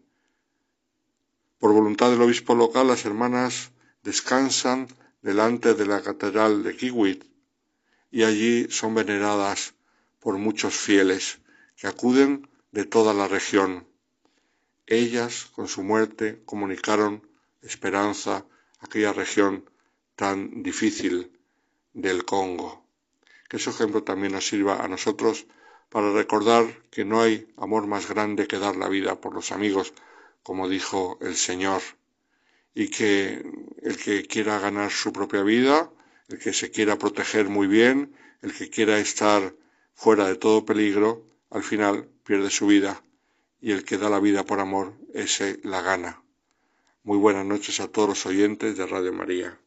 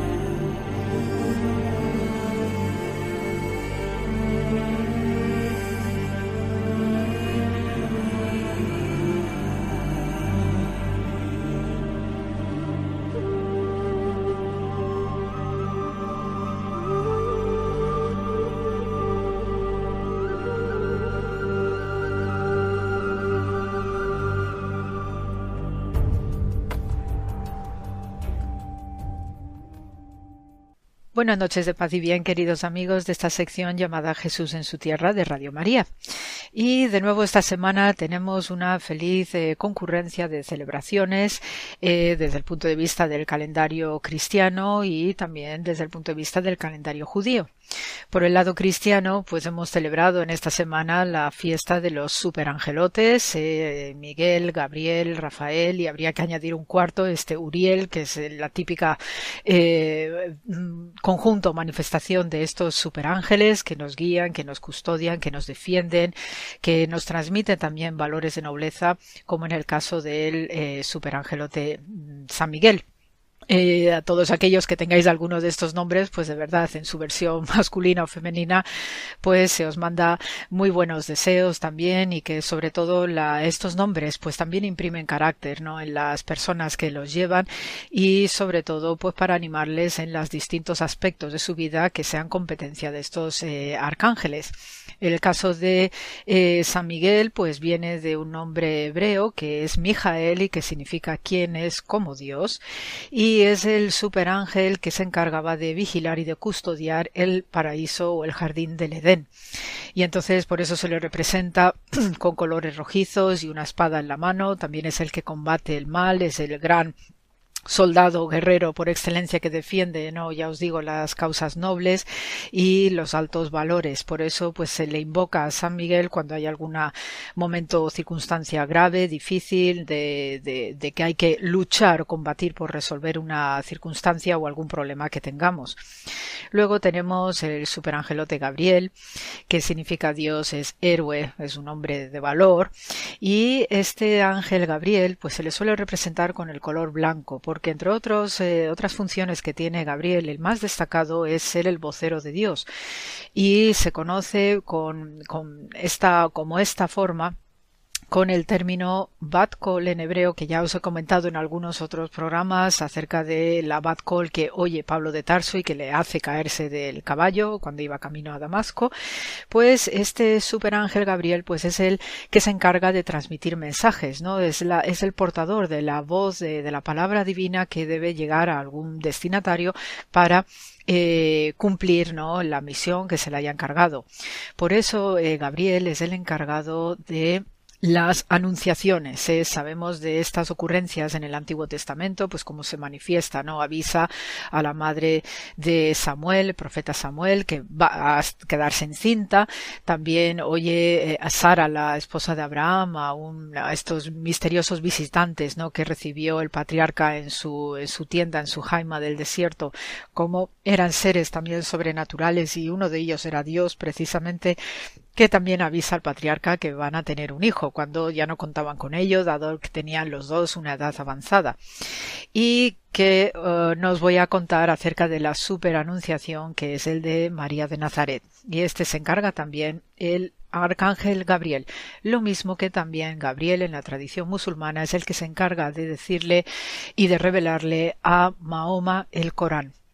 Es decir, que tenemos una continuidad a través de los tres libros o textos principales de las gentes de religión monoteísta y Gabriel precisamente es el que hace ¿no? esta función de, eh, digamos, de telecomunicación, si queremos utilizar una terminología más eh, actual. Eh, al estar identificado con el color blanco, pues eh, quiere decir que va con pureza de intenciones en esa palabra que va a emitir, puesto que obviamente al hablar en nombre de Dios no puede emplear cualquier vocabulario ni cualquier mensaje y especialmente prevaricando o con falsedad. Luego tenemos el superángel eh, Rafael, que significa Dios sana o Dios cura. Este ángel se le suele identificar con el color verde y un aviso también para todos vosotros, eh, el, el, símbolo, ¿no? Una cruz verde que identifica nuestras farmacias, pues tiene esta maravillosa relación con el papel de este ángel llamado Rafael. Mm, por eso tenemos estos colores verdes habitualmente en hospitales, en clínicas, en las vestimentas de los sanitarios y especialmente la cruz que identifica las farmacias. Y ya finalmente, aunque no aparece en nuestro calendario, pero está el arcángel Uriel, que significa Dios es luz, y es el que ilumina, es el que aporta, ¿no? Esa, esa fogosidad también de la inteligencia. Por eso estas cuatro manifestaciones angelicales pues tienen una relación muy peculiar entre sí, puesto que dan aportes o diversos aspectos ¿no? que ayudan también y guían al ser humano en los digamos, en los puntos esenciales de su vida, ¿no? Como el hecho de tener salud a través de la medicina, el hablar correctamente y sin emitir calumnias ni falsedades, el también tener como San Miguel fuerza y espíritu para luchar por eh, nobles valores y Uriel, que es el que nos transmite, ¿no? Ese principio chispeante y brillante que supone siempre la inteligencia y la sabiduría, especialmente. Eh, junto con estos eh, superangelotes, pues estamos celebrando también entre el martes y el miércoles de esta semana se ha celebrado eh, Simchat Torah en el mundo judío y significa la alegría de la Torah. Eh, esta celebración lo que hace es cerrar todo el ciclo de las eh, grandes eh, fiestas que ha habido en este mes tan apretado ¿no? de septiembre, que empezó con el Año Nuevo Judío de Rosh Hashanah. Luego hemos tenido este momento de expiación con Yom Kippur, donde se hace un juicio también coincidiendo ¿no? con el aniversario de la creación y no solo de la naturaleza, sino del hombre. Y son momentos de hacer también penitencia, de pedir perdón al prójimo, a Dios por las ofensas. Luego, a continuación, ha venido durante siete días la fiesta de Sukkot, que es la fiesta de las cabañas, como os comentaba eh, recientemente. Y ahora, pues con este Simchat Torah, lo que, eh, lo que se hace es recordar al pueblo hebreo que el ciclo eh, de Dios no tiene principio ni final, puesto que Nada más está terminando la fiesta de Sukkot, que dura siete días. Al séptimo día se está terminando de leer el libro de Deuteronomio, que cierra el Pentateuco o la Torá hebrea. Y al octavo día, que se le suele conocer con el nombre de Shemini Atzeret, eh, el, octavo día de la congregación, pues en ese día octavo es cuando se empieza de nuevo inmediatamente, nada más terminar el Deuteronomio, se empieza de nuevo con el Génesis, con ese primer versículo en el cual pues podemos leer en hebreo ese Bereshit bara Elohim et ve'et entonces, eh, esta inmediata lectura entre el Deuteronomio y luego lo que va a ser el inicio del Génesis de Bereshit, pues indica que efectivamente el ciclo de Dios no debe interrumpirse por acción humana y es para recordar al pueblo de Israel y en su conjunto a todas las naciones que Dios no tiene principio ni final. Por eso se inicia inmediatamente esta eh, nueva eh, ciclo litúrgico con eh, las lecturas ¿no? que también eran las obligatorias en la sinagoga como el libro de el Pentateuco en su conjunto y el libro de los profetas y de vez en cuando en esta en este inicio ¿no? de la fiesta de Simchat Torah pues también hay algunas referencias hacia los profetas de Israel puesto que los profetas siempre andaban recordando y con amonestación al díscolo pueblo hebreo cuáles eran sus obligaciones con Dios habitualmente en esta fiesta de Es una fiesta de baile, de alegría, se come, se bebe, sin llegar a emborracharse, porque no es digno, ¿no? Que uno empiece el, el año nuevo litúrgico con este Génesis uno empiece de manera borracha, no es correcto. ¿eh? Entonces se canta, se baila, ya os digo, es una fiesta de tremenda alegría, ¿no? Por ese, digamos, después de este proceso anterior, ¿no? De expiaciones y de años nuevos, etcétera, etcétera, pues cuando uno inicia, ¿no? De nuevo la lectura bíblica, pues da un, una especie de subidón de espíritu y de alma y que además está conectando inmediatamente con ese ambiente festivo que suele darse con todos los inicios, el, el, recrear de nuevo, ¿no? Lo que es la experiencia de la vida de Dios en cada uno de nosotros. Por eso, en esta fiesta de Simchat se suelen cantar muchas alabanzas y se suelen recitar los salmos llamados Halel, que llamamos así en hebreo, los Halel, de ahí tenemos la palabra Aleluya, que son los salmos de alabanza a Dios. Y por ejemplo, pues se puede, se suelen recitar los salmos 113, y 118 constantemente. Eh, también hay actos simbólicos que además retrotraen a lo que vivía Jesús de Nazaret en ese periodo llamado del segundo templo, ¿no? que es esa época del templo de Herodes el Grande, y se sabe que ya esta fiesta debía estarse dando porque recibía el nombre al octavo día de Sukkot, después de Sukkot, eh, recibía el nombre de Atzarta, ¿no? que es la forma aramea ¿no? de, del hebreo Atzeret. Entonces ya solamente con esa palabra se sabía que por lo menos algo desde el punto de vista litúrgico se daba en las sinagogas y era esta lectura bíblicas que se hacía para no romper el ciclo vital ¿no? Eh, y continuado de lo que es la liturgia. Eh, una de las costumbres bonitas que se tiene con este, esta apertura de nuevo de la lectura bíblica en las sinagogas es que eh, la congregación reunida se dirige al armario santo, al arón donde se guarda el rollo de la Torah y se saca y hay que, había que dar en tiempos antiguos, ¿no? se daban siete vueltas alrededor de la sinagoga o en este caso alrededor del santuario de Jerusalén. Recordad esa analogía de las siete vueltas que también se hizo en Jericó para provocar, ¿no? Con las trompetas y el arca de la alianza que iban cargando como eh, se derribaron las murallas de Jericó. El caso es que después ya sabemos que una vez que desapareció el templo de Jerusalén y comienza la diáspora, pues los judíos no se les permitía no eh, manifestar de manera pública sus costumbres y sus eh, rituales. Y entonces esas vueltas se hacía dentro de la sinagoga y eso se suele ver no cuando tenemos esta celebración en tiempos actuales del Simchat Torah. Eh, más cositas, bueno pues aparte de lo que os comentaba que sabemos no que esta celebración ya debía estarse dando en tiempos de Jesús e imaginaos no también el ambiente festivo es una es una fiesta también que hace alusiones al mundo agrícola, puesto que es un momento también de cosechas finales eh, y especialmente no con todas estas frutas y verduras de temporada no como las leguminosas y después también otros frutos otoñales como podía ser la granada como podía ser los higos como pueden ser las uvas igualmente. Todo este tipo de alimentos típicos de que nos van ya abriendo camino hacia el otoño invierno y además es un momento de hacer despensa y de hacer acopio no de provisiones para pasar ya los rigores del eh, frío invierno. Eh, con esta celebración pues también se hacía eh, plegarias específicas para atraer la lluvia, puesto que ya se entramos en donde ya el, clima no se vuelve más frío, las noches empiezan a ser más largas. Entonces, pues agradece, ¿no? La venida de lluvias, pues para humedecer el ambiente y por lo menos templarlo y también regar, ¿no? Con esas lluvias, lo que implica, ¿no? La, los frutos de la temporada, digamos, otoñal y, e invernal. Entonces, por eso, eh, al invocar estas lluvias no solamente tenemos el aspecto material ¿no? de, la tierra, de la fertilidad y de humedecer esos terrenos que nos siguen dando alimentos, sino que también como se inicia este nuevo ciclo litúrgico de la lectura bíblica con todos sus eh, parashot, ¿no? que son las, los eh, fragmentos que, que semanalmente se debía leer en las sinagogas, pues esa lluvia también es una especie de lluvia de bendición, de limpieza ritual que se hacía sobre todo el mundo eh, que celebraba estos días el Simchat Torah.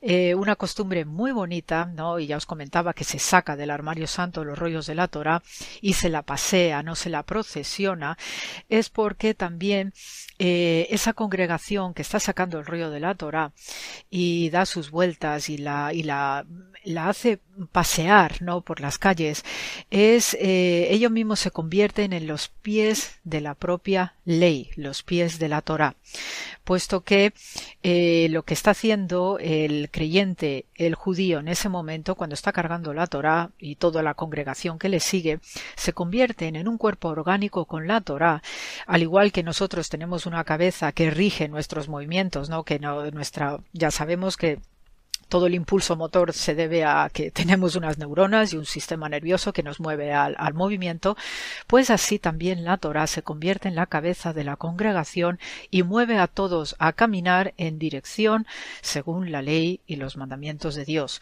Por tanto, ese paseo, ese convertirse en los pies de la Torah, quiere decir que todos se convierten en ese momento en un cuerpo orgánico con su Dios y con la ley al frente y dispuestos a seguir en fe y además con muchísima alegría cargando esa Torah para dar cumplimiento a lo que Dios espera de nosotros.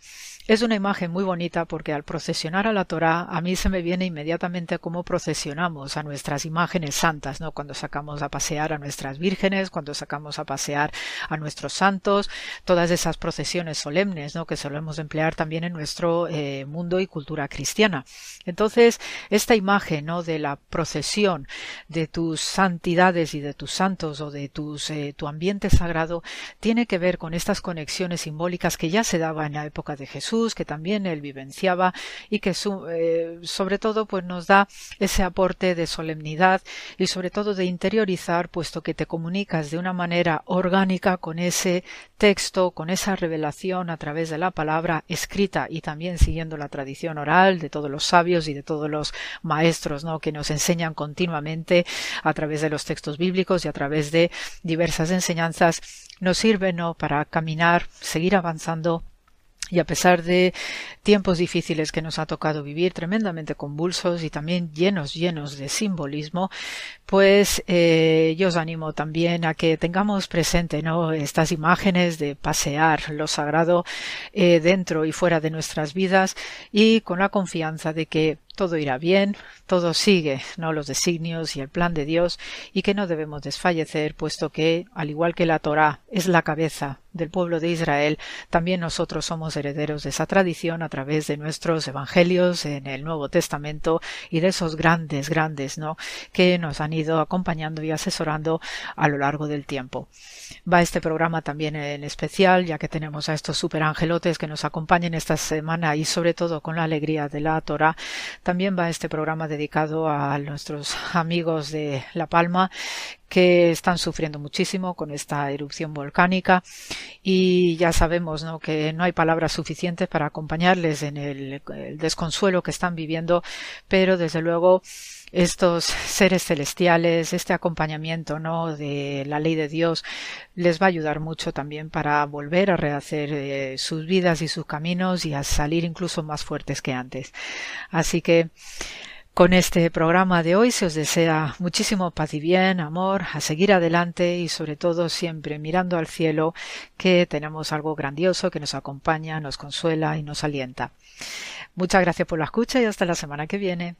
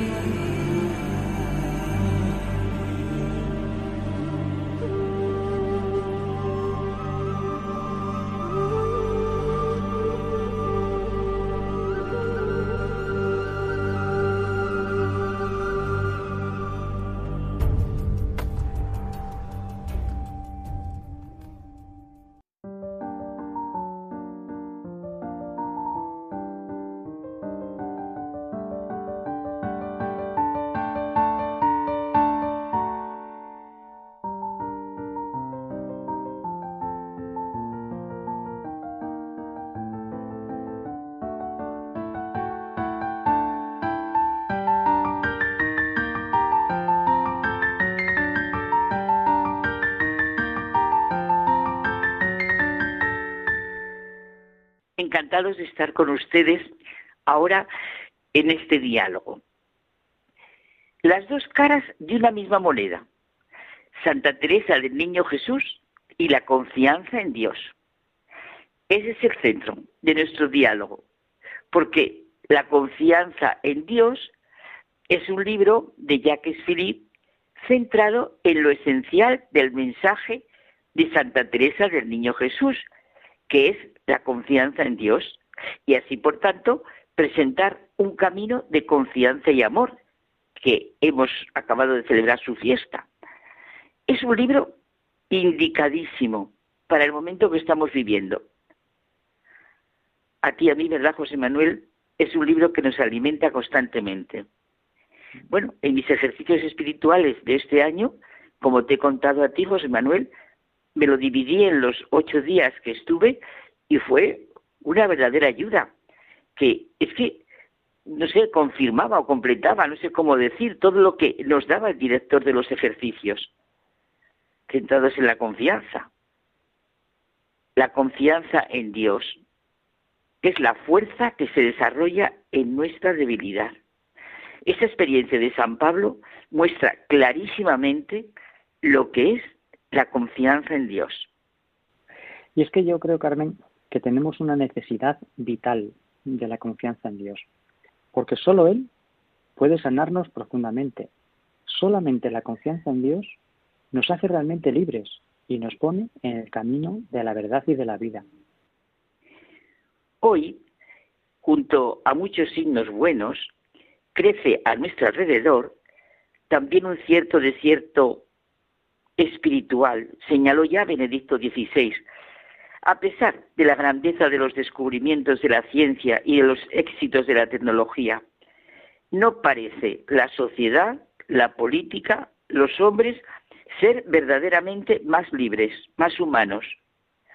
Vemos constantemente las formas de explotación, manipulación, violencia, opresión, injusticia. La educación que se da no solo no ayuda, sino que está destruyendo a las personas. Por eso crece el número de personas que están desorientadas. Y claro que surgen preguntas fundamentales, que son mucho menos teóricas de lo que a primera vista puede parecer. Pero ¿qué sentido tiene vivir? ¿Hay un futuro para el hombre, para nosotros y para las generaciones futuras? ¿En qué dirección orientar las decisiones de nuestra libertad en pro de un resultado bueno y feliz de la vida? ¿Qué nos espera más allá del umbral de la muerte? Y ahí es donde la confianza en Dios da una seguridad diferente, pero de ninguna manera menos sólida que la que proviene del cálculo exacto y de la ciencia. Confiar en Dios, que es Padre y nos ama, es la adhesión a un tú que me da esperanza y confianza. También Jacques Philippe nos dice que ser cristianos en nuestros días no es fácil. Recibimos coraje y fuerza si somos capaces de decir sí a lo que Dios nos pide hoy y que nos pide que le hagamos esta pregunta a Dios. ¿Cuál es el sí que me pides hoy? ¿Cuál es el acto de confianza que hoy me pides? Y esta es la puerta a la venida de su Espíritu Santo que renueva el amor todos los días en nuestros corazones. En realidad, como dice él, el camino descubierto por Santa Teresa del Niño Jesús es volver a la novedad del Evangelio con respecto a nuestras mentes limitadas, nuestros límites humanos, nuestros prejuicios permanentes y nuestras durezas de corazón. El Evangelio es siempre nuevo, lo que comentamos tanto tú y yo, la juventud de lo eterno, siempre nos descubre la riqueza del amor y de la misericordia de Dios en cada momento en nuestro camino. Y en cada momento es, Él es nuestro camino, verdad y vida. Yo también, como dice Teresa, el niño Jesús, quisiera encontrar un ascensor para elevarme hasta Jesús, pues soy demasiado pequeña para subir la dura escalera de la perfección. Y fíjate que el ascensor, Santa Teresita, lo encuentra en la Biblia. Y es que la Biblia nos permite todos los días descubrir la verdad, no como una verdad abstracta, sino como presencia de Dios en nuestras vidas, que de manera concreta se nos ofrece cada día. Oye, un breve paréntesis. Yo me he esforzado en decir Santa Teresa del Niño Jesús porque veo que ya que Suiza así lo pone y en el canal lo pone, pero se me escapa como a ti decir Santa Teresita del Niño Jesús. ¿eh? Bueno, de inmediato leer y saborear en nuestro trato de amistad con quien sabemos nos ama, pues la palabra de Dios que nos presenta nuestra Madre la Iglesia en la Eucaristía y a los que rezamos las horas litúrgicas saborear el contenido de todo lo que nos transmite cada hora concreta. La Biblia nos ofrece palabras de sosiego. Los salmos son una escuela de oración. El Señor es mi roca, mi defensa, mi refugio, mi fortaleza. Si me abandonaran mi padre y mi madre, me acogería el Señor. Nos falta confianza porque no estamos bastante alimentados de la palabra de Dios acostumbrarnos a calmar nuestra sed de confianza, de paz, de certeza en la novedad del Evangelio, de toda la palabra de Dios, como Teresa del Niño Jesús, que encontraba todas las respuestas en la Biblia. Nosotros también estamos llamados a hacerlo. Y es que la confianza, si, lo pensamos, eh, es el rasgo distintivo de las relaciones humanas, de toda la vida humana.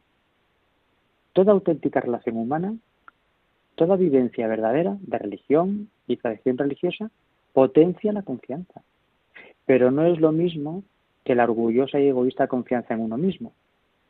Porque la confianza en uno mismo sin Dios es imposible.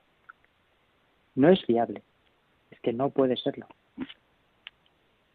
Mira, me acuerdo que Fabriz Azhar contrapone esta dañina confianza en uno mismo que tú dices al amor y la confianza en Dios. Los especialistas de la confianza, dice él, con mucha ironía, deben de tener tal confianza en sí mismos que cuando se les plantea una pregunta no se inmutan por nada, no escuchan, vuelven, no sé cómo decir, eh, vuelven a alargarte la misma retaíla memorizada y por el contrario, las personas que no tienen esa pobre e inhumana confianza en sí mismas son sencillas, humildes, veraces, respetuosas, son realmente sensibles a la presencia del otro. Hablan de corazón a corazón y esto con una actitud abierta a la realidad de uno mismo y del otro, porque sienten la riqueza que es siempre el aprender. La persona que no está poseída, segura de sí misma, sino que tiene puesta su confianza en Dios, está más disponible. El desconfiar de sus habilidades, cualidades, les preserva de convertir a los otros en objetos, en instrumentos al propio servicio, en cantidades, vamos, medibles y cuantificables. No somos mejores cuando tenemos, cuando no tenemos, mejor dicho, este tipo de seguridad en nosotros mismos. ¿Cómo presumir de las propias fuerzas? ¿Cómo estar seguros de nosotros mismos ante cualquier situación? Fíjate, para estar atentos y prevenir nuestras caídas y desencuentros, hemos de empezar por desconfiar de nosotros mismos, de lo que puede llegar a ser por ese camino del egoísmo, del orgullo. Fíjate, decía Ratzinger, eh, cuando era cardenal, que tenemos necesidad de asustarnos de nosotros mismos y de nuestra forma de estar siempre contentos de nosotros mismos. Qué importante es esto, ¿eh? Ya lo creo. El hombre debe tener conciencia de sus limitaciones, ver la viga en su ojo para llegar rápidamente al buen camino de la confianza y seguridad en nuestro Padre Dios. Bueno, aquí está la raíz del abandono y confianza de Santa Teresa del Niño Jesús, de nuestro abandono en Dios, en nuestro Padre. Aquí está la confianza del Hijo pródigo, la de la adúltera, la de Zaqueo, la de Mateo, la de Pedro después de haberle negado, la de todo ser humano, creado y redimido por Dios, he de desaprender de la seguridad en mí mismo y aprender la confianza en Dios. El Señor ha sido y es la defensa de mi vida. ¿Quién o qué me hará temblar? Y por eso nos dice Jacques Philippe que lo que llamamos confianza en Dios es a veces confianza en nosotros mismos. Si cuando todo va mal la confianza desaparece, esto demuestra que el fundamento de la confianza está en mí y en mis obras. El desánimo es un síntoma evidente de que hemos puesto la confianza en nosotros mismos y no en Dios. Si mi confianza está en Dios, esté bien o esté mal, mi confianza no debería cambiar.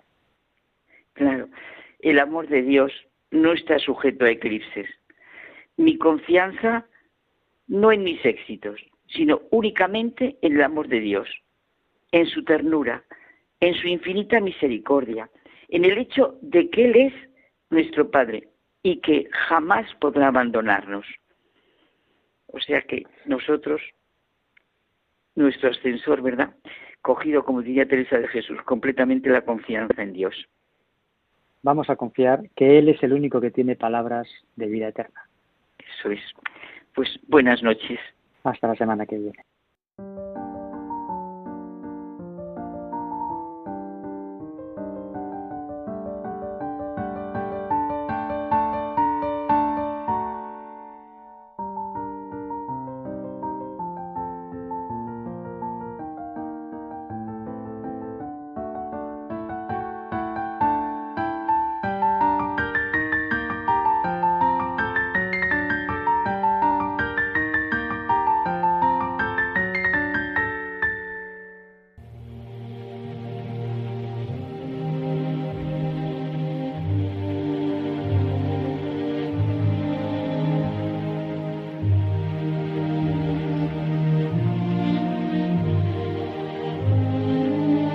Os esperamos la próxima semana con nuevos contenidos que esperamos sean de vuestro agrado. Que tengáis una feliz semana.